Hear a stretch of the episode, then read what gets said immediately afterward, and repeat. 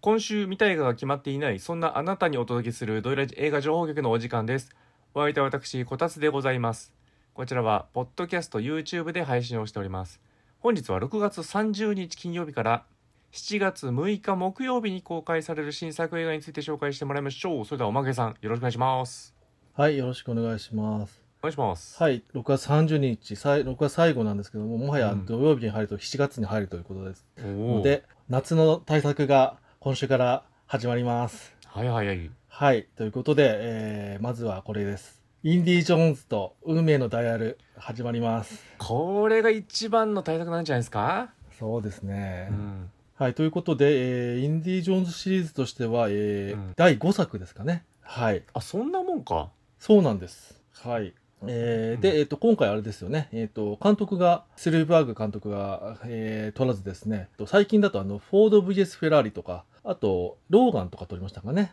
はい。えっと、ジェームス・マンゴールド監督が、えそうはいなの、監督されます。はい。え、激渋でめちゃめちゃいいじゃないですか、じゃあ。そうです。ゲジェームス・マンゴールド監督は結構ね、いろんな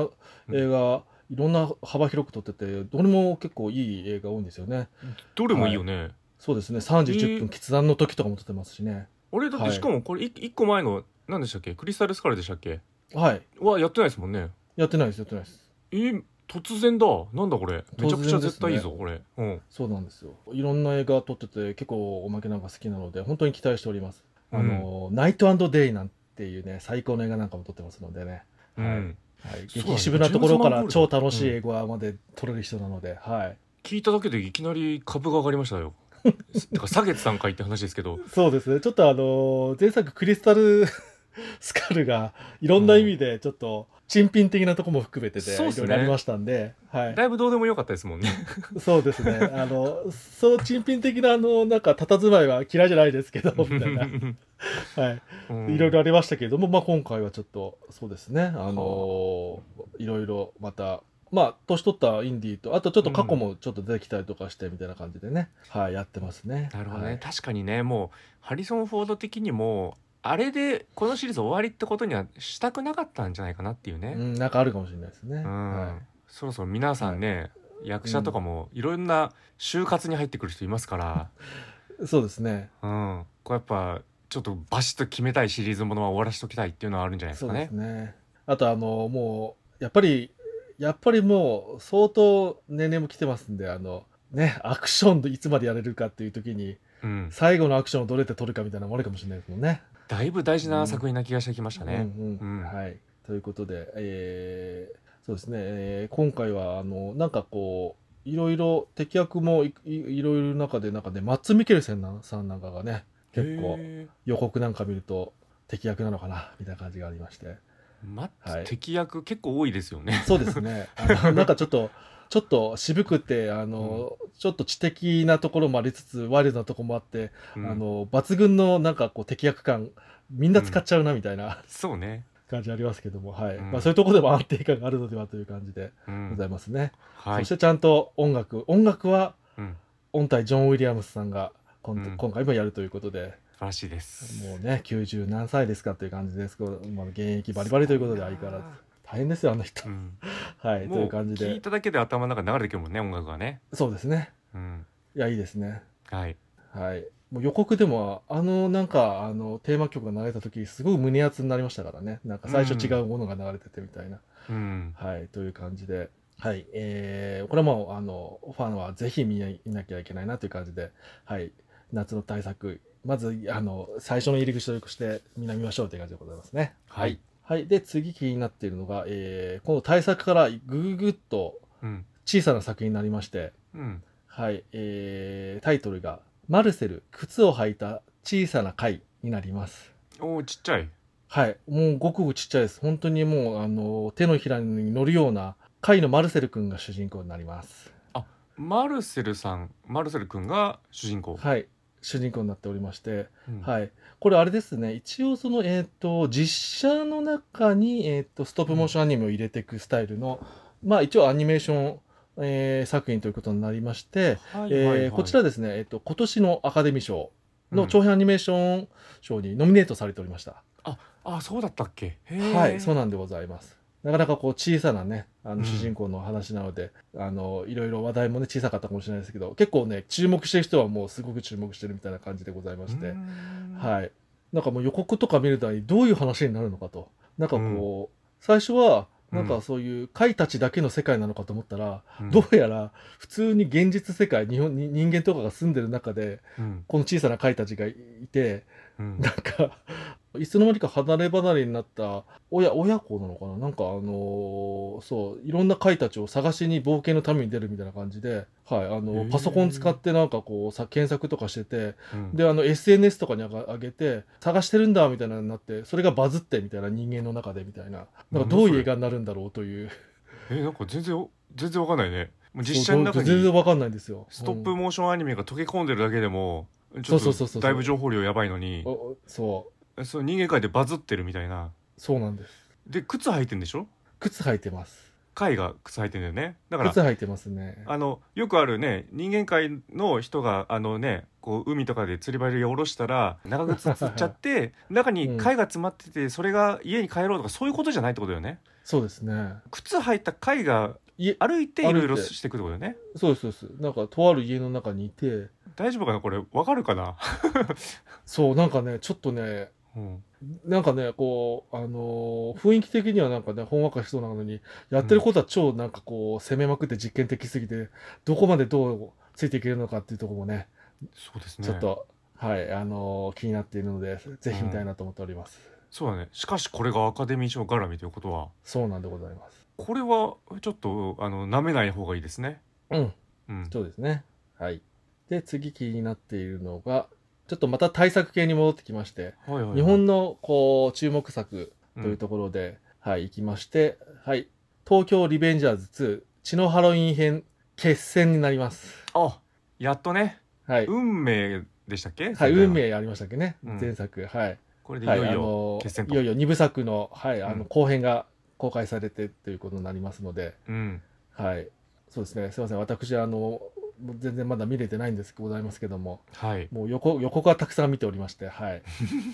そうね、はい。わ我々まあ予告で話してるようなもんですから、そうですよ。でそれ、うんそれ、それぐらいの情報でしかね、見れませんからね。はいそうですよそうそう、あ盛り上がっのてんな映画業界のインサイダーではございませんので、はいございませんのでね楽しみだなってことですよねそうですね、うなんん、かもう、あの、何を喋っていいかもわからないぐらい、あの、なんかこうんう、 みんなが叫んでたりとかいろいろしてるなっていうぐらいしかまそだうで見すれないんですけども、お話知らないので、はい。でもやっぱりねずっとやっぱ流行ってるんでもううんうんうねんコミックはとっくにというか完結はしているますからはい、はい。もうね大体そういうのって下火になっていくと思うんですけど人気がやっぱどんどんどんどん人気が上がってるなっていうのはちょっと結構周囲のなんかね、うううんあの話題にしてる感でもねすごいひしひしと感じてきますんでどうなんですかね最近の若い子ヤンキーに憧れたりしてるのかなっていうね、そうですね。うん、うんちょっとまあ、あそとのはもう辺も気になヤってきますンヤンキー自体がファンタジーになってるなっていうことでもあるんでしょうね。きっとねああそうねそういうのもあるかもしれないね、うんそういう感じでまあ古き良き、良きなのかなもう2000年代わかとんかなないんですでけど、 そうですね。ちょっとわからないですけどわかんないですけうどんも、はい。ありましたよねこういう時代っていうね、うん。 うんもうあのはい、若手あのスター俳優はい目白押しということなんで、そういうところでもあの、ね、あのいろんな推しが見つかると思いますのでそういう視点で見に行ってもいいんじゃないかと思っております。はい、そうねうんで全然ハロウィン関係ない時期に公開っていうところがね潔いです ねそうですね、うんはい、で次気になっているのが、えーよいしょまたこちら、えー日本映画になりまして、はい、タイトル「探偵マリコの生涯で一番悲惨な日」になります。長え探偵マリコさ長いんを知らないですけどねそうですね知らないですね。そはのい方の中の生涯で一番やばい日だ。うんやばい日だという感じでございましてでちなみにこの探偵マリコさんは、はい、伊藤沙莉さんがやっております主人公ああ、へえ、いいね、いいね、はい。はいはいでえーっと新宿歌舞伎町を舞台に、まあ、ブラックミュアをたっぷり描いた異色の探偵ドラマということで、これが6つのエピソードをうん2人の監督が3本ずつ演出して、え1つの、えーっとちえーっと映画にしたということで、えー、何それ、はい超企画面白いじゃん。そうですねうで、んえーその、え2人の監督さんがですねうんはい、まず一人が、えーっとミッドナイトスワンなどのあの、えーっとうん内田英二さん、はいはいはいははいい。でもう一人が、はいうんえーっと最近だと「探す」とかあとう「ん美咲の兄弟」などで、あのー今すごく注目されてます片山晋三さんこの2人が3本ずつやるという、うなっております。遠くはないね確かにね2人はうんうんうんうねん多分、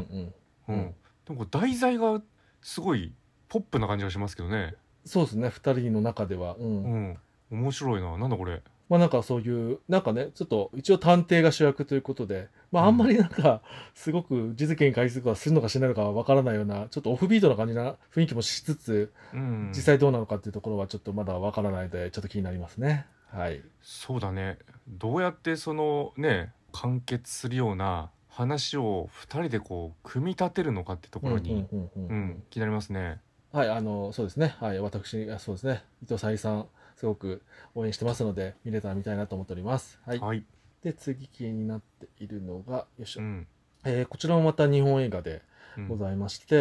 えータイトルが、ゴンザになります。えーっと、アルファベット GONZA って書きますね。ゴンザ。ゴンザはい。はいなんでしょこちらがね、えーどういう感じかというと、奈良を舞台に5人の新人社員がうん研修中に心と体が入れ替わってしまったことから巻き起こる、えー新感覚ラブコメディーというようになっております。うえ5人がね、全然 全然ゴンザから想像できないタイトルですねそうですね、けど内容5人がいろいろ入れ替わるんですかね、ということで大変なことになりそうな感じでございまして、はい。はいはいはいはい、でこちらなぜ気になったかという点のもう一つあるのが、えーうんこちらのですね、えー、と原案の方がですねえっと映画にもなりましたが漫画の「悟られ」のはいは、はいいはい、えっ、と、佐藤誠さんが原案になっておるということで。あそうなんだはい。やりましたねなかなか悟られねはい、そうですね。うん。うんなかなかこう、面白い展開になっていくのではないかという感じがしております。いやだからまあよくあるね題材ではあるからうんうんうん。ここにどういったちょっと新規性があるのかっていうと5人っていうのはさ、 5人ってとこがあれなんですかね。やっぱ。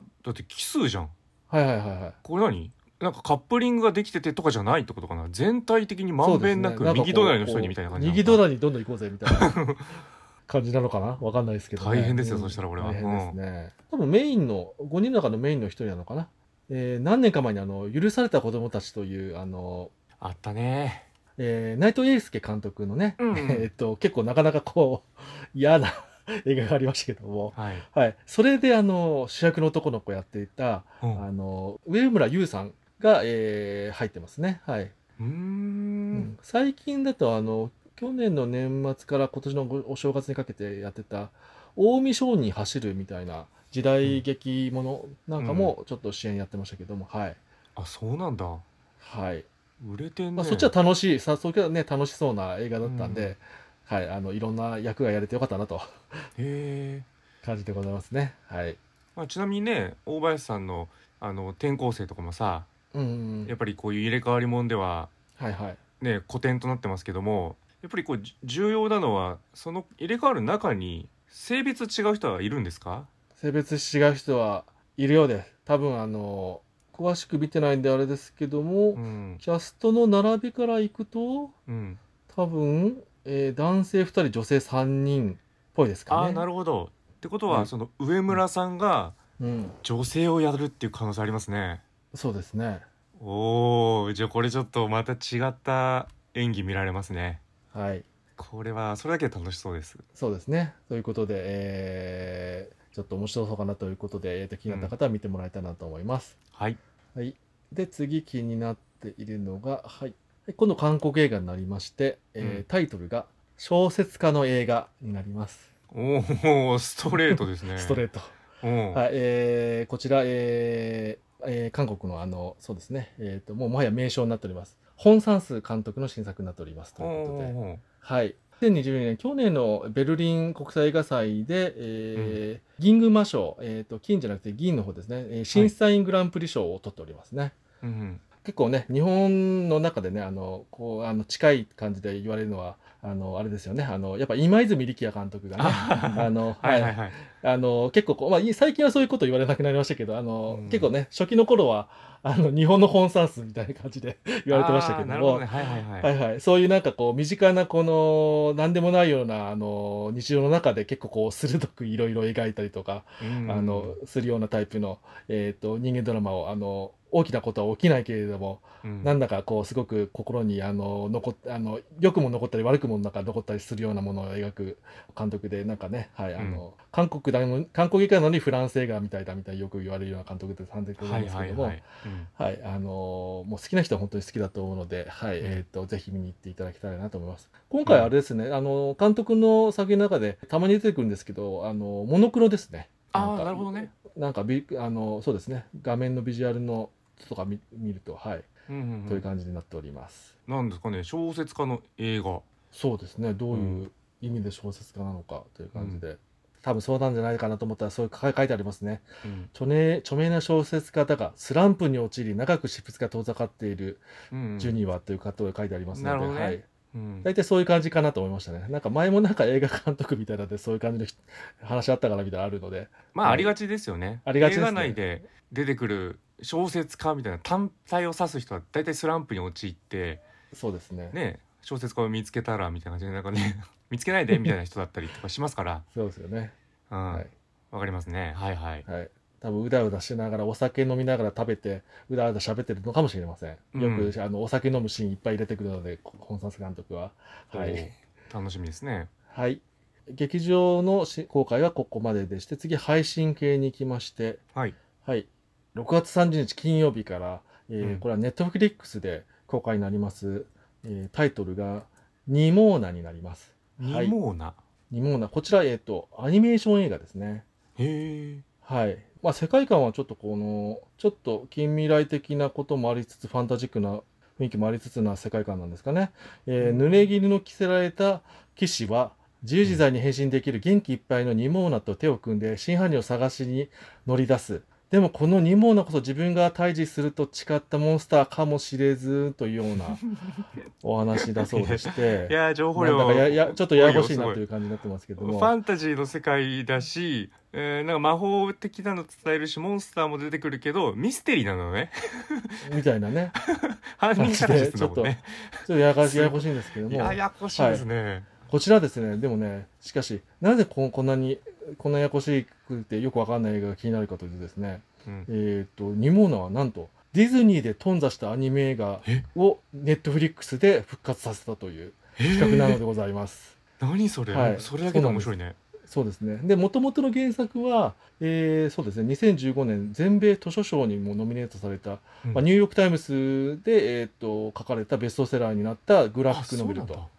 はい、いう感じで、そう、ずいぶん前からこうアニメになるぞということを言われてて、えっ、と、まあ、ディズニー傘下にあったアニメーションスタジオでやってたんですけど、そのアニメーションスタジオが解体されまして、へー企画 が頓挫しまして、で、ネットフリックスが、えっ、と、やりますということになったということだそうでございます。うんはい。それはちょっと作品すら知らなかった。そうなんだ。そうよね。はい。で、一応ですね、そういう流れでいきますと、監督さんとかは多分、そんなに撮ってないと思うんですけど、うんえー脚本家の方がにですね、うんまあ、2人連名になってるんですけど多分こっちがメインかなというところでいくとロバート・エル・ベアードさんっていう方が入ってましてこちらの方はあれですね、えー、とベイマックス脚本あとモンスターズ・ユニバーシティ脚う本んなどやっております。へーあだからちょっとにあのーねディズニー集残ってるなと その辺で。あディズニーの企画だったんだろうなみたいなところが残っておりますねっていう感じで、はい、へであとあの恋の、えー、と出演で、えー主役のニモーナの声やってるのが、えークロエ・グレース・モレッツさんがやったーりとか、おーはい、ほうほうあとは、えー、と知ってる中でいくとあれですねあ、えーリズ・アーメットさんが、えーやってたりとかしておりますので、意外と企画自体はね、結構いい企画になってるんじゃないかという感じはしております。面白そうですね。はい、うん。ということでこちらネットフリックスで見れますので、うんよかったら見てみたいなと思います。はいはい。で、もう一本ありまして、えーこちらはえーネットフリックスで、えー7月5日の水曜日ですね。はい。に、えー配信になります。えータイトル、ワムになります。はい。おっと。はい。えーワムあのワといムうことで、そのまま、そうなんです。あのワムですね。あの、はい。えーえーまあ今はないですけども、あのー、80年代に、えっ、と、すごく一世風靡した、あのーラストクリスマスなどで有名な、あのーバンドのマムですね。うんはい、えっ、と、の、えっ、とド、ドキュメンタリー映画ということで、はい、えー、ワムが、えーあれかな結成かデビューか、あちょっと曖昧になってしまったんですけど、まあ、要は40周年記念ということで、ーはいおちゃんとあれですね、えっ、と、こう貴重なですね、えっ、と、そのメンバー2人なんですけども、まあ、あのジョージ・マイケルとアンドリュー・リッチリーっていう2人でやってまして、その2人が個人的に持っていったような、なんかアーカイブの、なんか資料とかそういうものを、えっ、と、集めて、えー作ったということで、はい、結構貴重へなー作品になってるのかなと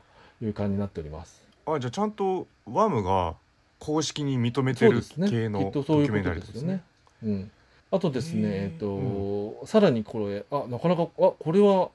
ここういう人が撮ってるのかっていうところで気になったのが監督さんが一応クリス・スミスさんという方でして、